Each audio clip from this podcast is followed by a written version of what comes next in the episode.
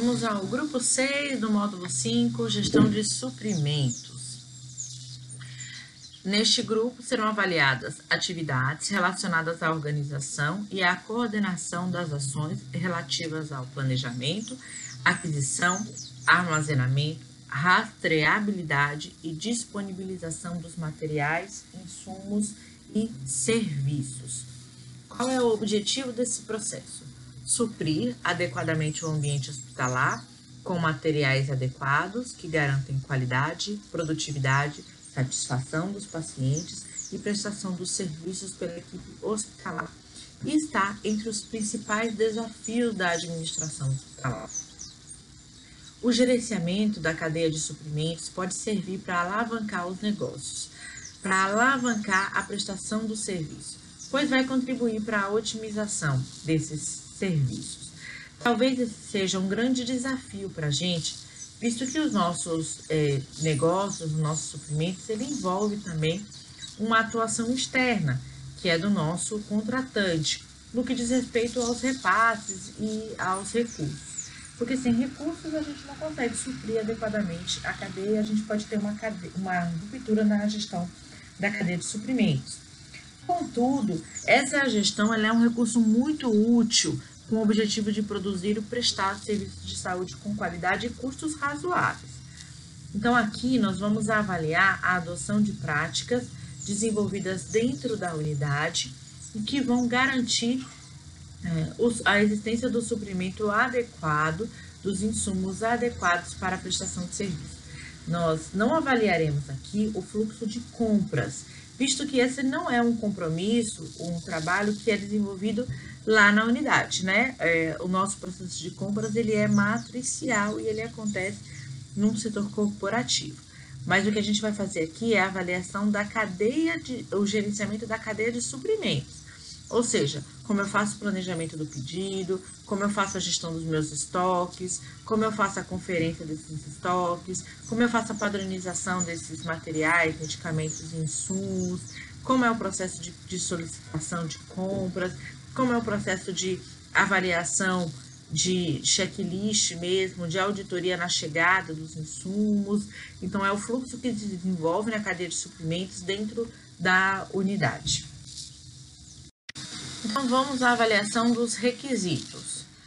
Existe procedimento padronizado para a gestão dos fornecedores, subordinado à política de gestão de fornecedores institucionais. Então, é, a gente viu que existe uma política institucional de gestão de fornecedores, todas as políticas elas estão no material complementar lá do grupo 2, que é qualidade, e as práticas, o procedimento padronizado na unidade, ele deve estar subordinado a essa política. Existe relação de todos os fornecedores com classificação do nível de criticidade dos mesmos? Quais são os fornecedores críticos da instituição?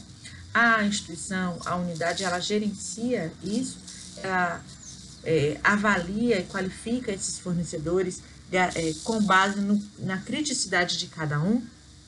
Por que, que eu estou falando isso? Porque você não vai ter o mesmo rigor de avaliação do fornecedor de pãozinho para um de jejum que você tem para um fornecedor de mate Qualifica e avalia o desempenho dos fornecedores críticos de acordo com os critérios definidos pela política de gestão de fornecedores e serviços dos produtos.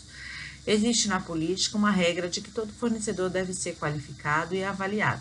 Uma parte dessa avaliação é, e qualificação é desenvolvida de fato na matriz, pelo setor que fez o contrato, né, contratualizou com aquele fornecedor mas uma parte dessa avaliação e qualificação deve ser desenvolvida na unidade, principalmente é, para os fornecedores de serviço, onde a prestação de serviço de fato acontece.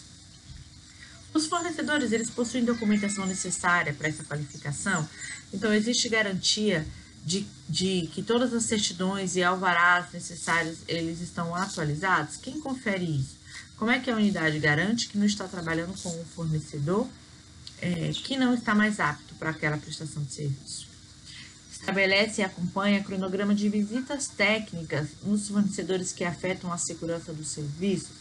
Eu vou citar alguns exemplos para vocês. Fornecedor de nutrição, para quando a refeição ela é de um fornecedor terceirizado, laboratório, é, CME, lavanderia, engenharia clínica, são serviços que geralmente nós temos é, de forma terceirizada nas nossas unidades do IGH e que nesse caso precisam de avaliação via visita técnica.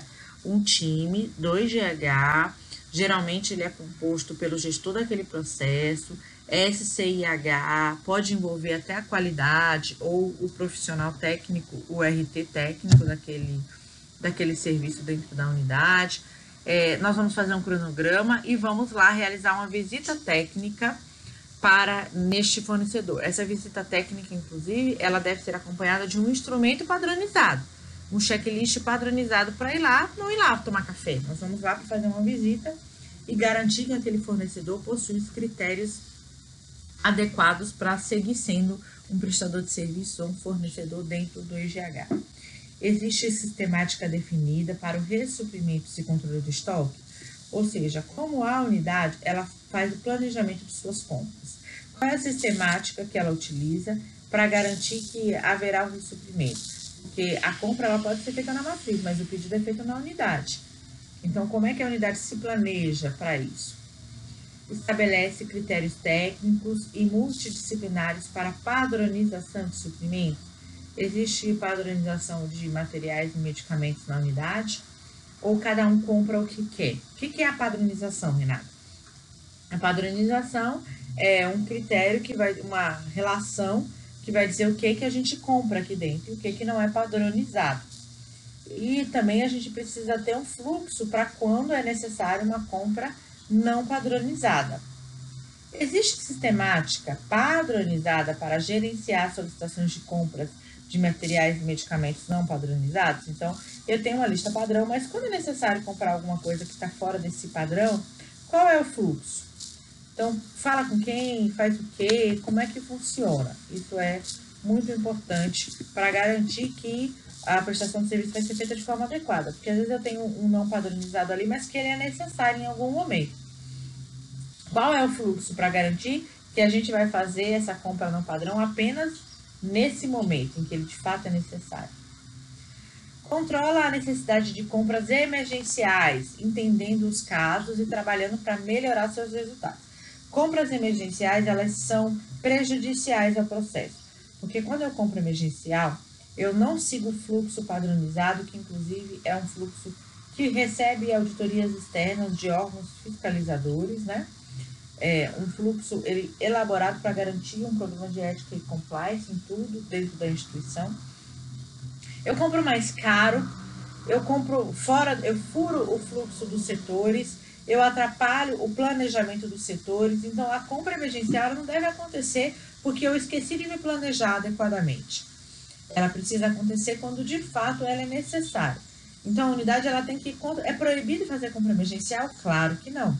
Mas a unidade ela precisa controlar essas necessidades de compra emergencial e analisar criticamente mesmo cada caso para entender e melhorar esses resultados. É preciso que haja um objetivo, uma meta institucional ali para reduzir o volume de compras emergenciais. Realiza a avaliação do recebimento conforme definido na política e procedimentos corporativos. Eu faço uma compra, mas no recebimento eu preciso avaliar essa, esse insumo que está chegando. Então, se ele está dentro dos critérios, se foi seguido uma normativa necessária para essa entrega. Então, às vezes é um termolábio, ele chegou dentro da temperatura adequada.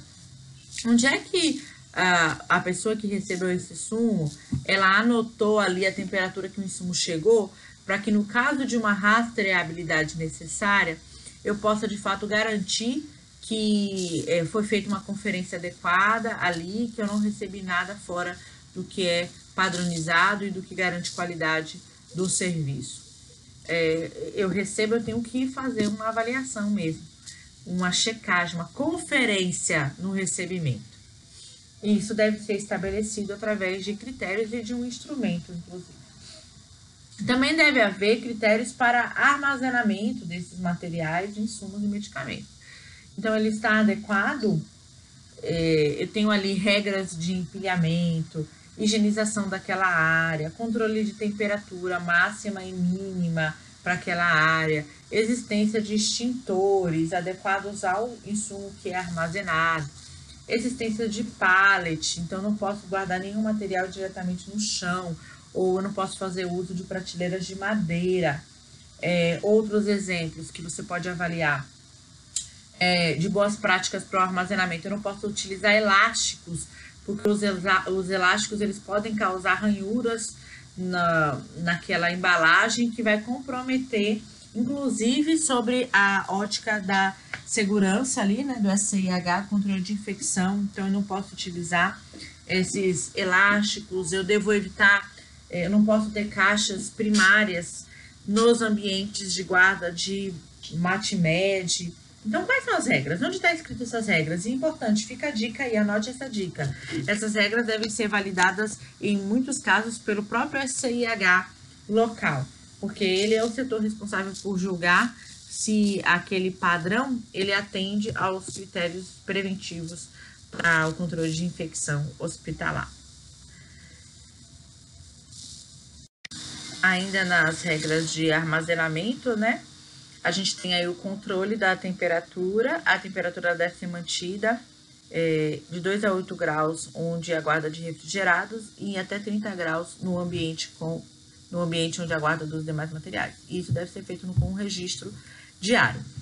Aí uma dica importante que vocês devem observar é, ao avaliar esses setores, peguem algumas amostras de materiais e verifiquem qual é a orientação para armazenamento daquilo. Porque a gente coloca aqui a regra de até 30 graus, mas às vezes vai ter um insumo ali que a, a temperatura deve ser até 25 graus. Então, eu não posso ter uma, um insumo que a temperatura é até 25 graus e permitir que a temperatura do ambiente ela seja até 30 graus. Então, a régua, ela deve ser na, na temperatura máxima e mínima que eu guardo ali naquele ambiente, tá? Então, façam essa avaliação de forma amostral.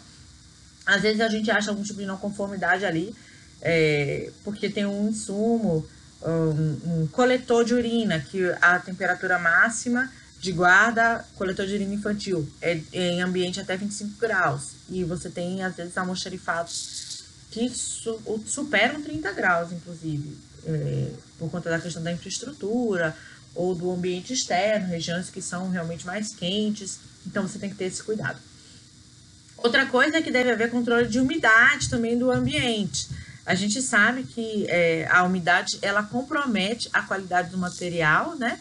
Então a unidade também precisa, o ambiente de guarda desses materiais ele também, também precisa levar isso em consideração.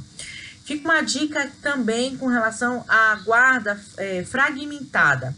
Às vezes a gente tem um almoxarifado e uma CAF na unidade, onde eu separo ali, ótimo. Mas às vezes eu tenho um local da ciência farmacêutica, um local para CAF, um local para almoxarifado, um local para grandes volumes, um container para outro tipo de material, grandes estoques. Então, se eu tenho vários ambientes de guarda, eu vou precisar avaliar todos esses ambientes de guarda. A gente precisa também estabelecer mecanismos de rastreabilidade de materiais e medicamentos Inicialmente, nós recomendamos que haja a rastreabilidade de materiais e medicamentos críticos, controlados, alto custo, e aí depois isso pode se desdobrar até a, o nível de excelência onde a gente já tenha a rastreabilidade total de materiais e medicamentos. É realizada inspeção no material estocado para garantir a conformidade é, a inspeção do material estocado, ela não pode ser feita apenas anualmente. É, às vezes eu tenho um material que vai vencer, aí você pode verificar, a gente até colocou essa, essa métrica aí, verificar o mecanismo de identificação desses insumos que estão próximos ao seu vencimento. É uma bolinha vermelha, ou eles ficam numa prateleira específica, qual é o mecanismo utilizado pela unidade. E aí você já avalia também a questão do inventário na unidade nessa periodicidade que deve ser definida. É, normalmente ela é anual, o inventário.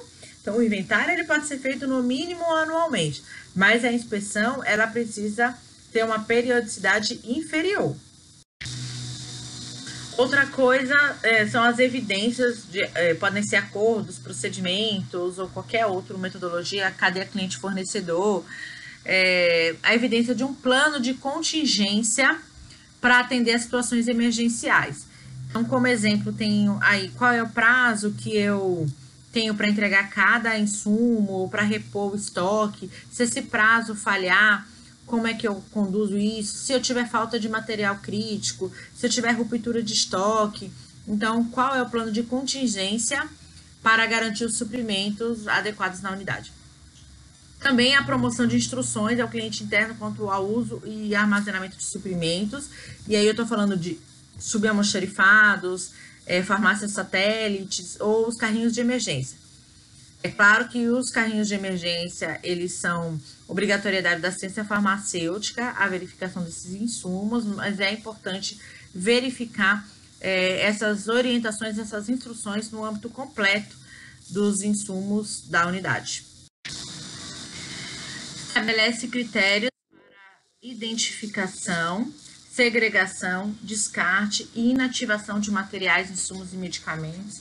Então, quais são os critérios para o caso de necessidade de descarte ou inativação de algum tipo de insumo ou medicamento?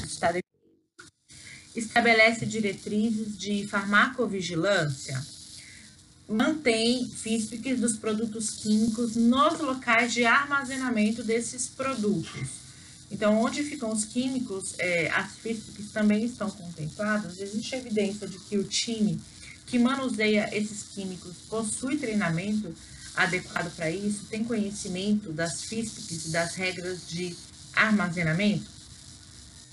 Possui extintores de incêndio no almoxarifado ou próximo, de acordo com o tipo de material armazenado. Então, se eu tenho ali é, papel, eu tenho um extintor adequado para papel, se eu tenho ali é, eletrônicos, energia, eu tenho um extintor adequado para cada tipo de material armazenado. O almoxarifado, ele possui um mapa de riscos, é, isso é muito importante, o, o colaborador que está ali, ele precisa ter ciência, mesmo que ele não fique lotado dentro do almoxarifado, às vezes ele fica numa sala anexa, ele precisa ter ciência do, dos riscos que são inerentes àquele ambiente. As paredes são pintadas de cor clara, é lavável e, a, e se apresentam isentas de infiltrações e umidade. Verifica as instalações daquele ambiente, né?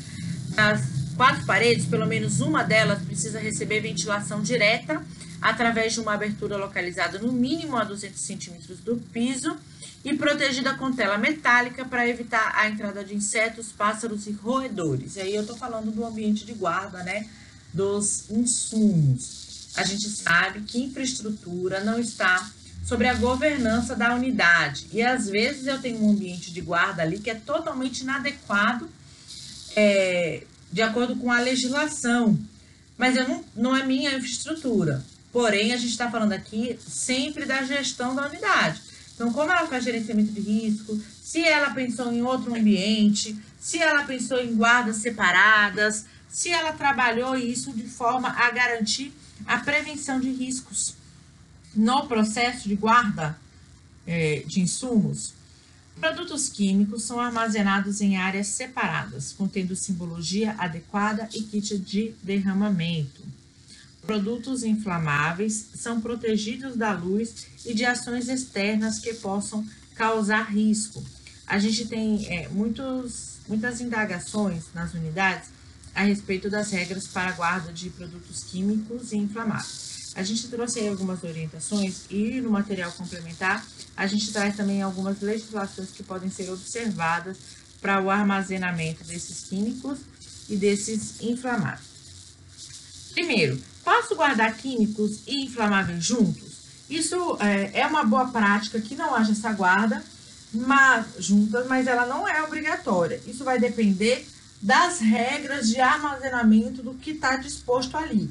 Então, é necessário fazer uma avaliação da FISPIC e é, geralmente o SESMIT que vai fazer essa avaliação junto com é, biossegurança ou outro setor adequado e avaliar nas FISPICs se, as, se existe a possibilidade dessa guarda compartilhada.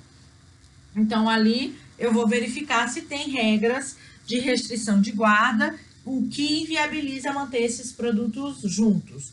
Nas FISPICs, a FISPIC é o lugar onde eu vou achar a orientação correta para a guarda de cada químico e de cada inflamável. É, sobre a guarda dos químicos, a gente traz aí uma legislação, uma NBR, na verdade, que orienta a guarda dos químicos. Então, armazenar químicos em almoxarifados deve-se considerar alguns aspectos, como se possui sistema de ventilação, se existe sinalização correta, a disponibilidade de equipamentos de proteção individual e equipamentos de proteção coletiva, se a área administrativa está separada da área técnica ou de área de armazenagem. Recomenda-se que o almoxarifado destinado para armazenar os produtos químicos, ele tem algumas características específicas. Entre elas, seja construído com pelo menos uma de suas paredes voltadas para o exterior, possui janelas na parede voltada para o exterior, além da porta de acesso do corpo de bombeiros, se houver necessidade, deve possuir saída de emergência bem localizada e sinalizada, deve possuir sistemática de exaustão ao nível do teto para retirada de vapores leves, ao nível do solo para retirada de vapores pesados, refrigeração ambiental caso a temperatura do ambiente ultrapasse 38 graus Celsius, iluminação feita de lâmpadas à prova de explosão, presença de extintores de incêndio com borrifadores e vasos de areia, e prateleiras espaçadas com trava no limite frontal para evitar a queda desses frascos. Nesse slide, a gente traz um exemplo de regras para o armazenamento dos produtos químicos, né? Então, exemplo aí para refrigeração, alguns produtos possuem ponto de fogo que necessitam desse armazenamento em local refrigerado, a ventilação, a iluminação, as regras de segurança, a sinalização, a existência do extintor, a existência da FISPIC e o sistema de drenagem adequado para a guarda dos químicos. Para a guarda dos inflamáveis, a gente também trouxe a norma técnica que orienta. É, temos a NR20, a portaria 3214 e a norma técnica 25 de 2014 ah, em áreas de risco de incêndio, o armazenamento acima de 40 litros de líquidos inflamável e combustível deve ter prioridade em armários de segurança. Então, a partir de 40 litros de guarda, é recomendado o armário corta-fogo para guarda disso, tá? Os armários eles devem ser projetados e construídos de forma a limitar a temperatura interna em 160 graus, quando submetidos a um teste de fogo por 10 minutos. Os armários de segurança devem ter a inscrição de inflamável e a guarda deve atender ao determinado na FISP de produtos armazenados. E às vezes é, eu escuto perguntas do tipo: é obrigatório o uso de armário corta-fogo? Pela legislação, apenas para esse critério de guarda, acima de 40 litros. Mas é uma boa prática a existência de armários para esse armazenamento ou da porta corta-fogo ou da existência do armário corta-fogo. É, às vezes a unidade prefere obter laudo do Corpo de Bombeiros, validando aquela guarda para que não haja necessidade de compra de um armário ou de uma porta. Se você tem a validação disso, não tem problema em termos de CQGH e até de auditoria externa, numa auditoria ONA, a gente consegue é, passar sem isso, visto que é uma boa prática. Mas hoje no IGH nós recomendamos que seja considerada a existência desse armário corta-fogo para guarda dos inflamáveis, tá? Por quê? Porque nós estamos aqui falando de boas práticas de segurança e excelência e não apenas do que é requisito legal. É claro que se a unidade ela não tem a aprovação, é uma unidade que precisa da aprovação do contratante para compra, e ela não tem essa aprovação, a gente não vai ter muito o que fazer com relação a isso, mas é, vai trabalhar com o gerenciamento do risco, né? Sobre o armazenamento dos cilindros de gases. Os cilindros de gases devem ser armazenados em locais específicos. Então, não é qualquer lugar que guarda cilindro de gás. Ele deve ter área coberta, sem parede, ser bem ventilado. Deve é, ter rede elétrica com inspeção periódica. Os cilindros devem ser armazenados sempre em posição vertical e sempre amarrados com corrente e observar a compatibilidade de guarda desse cilindro com outros itens.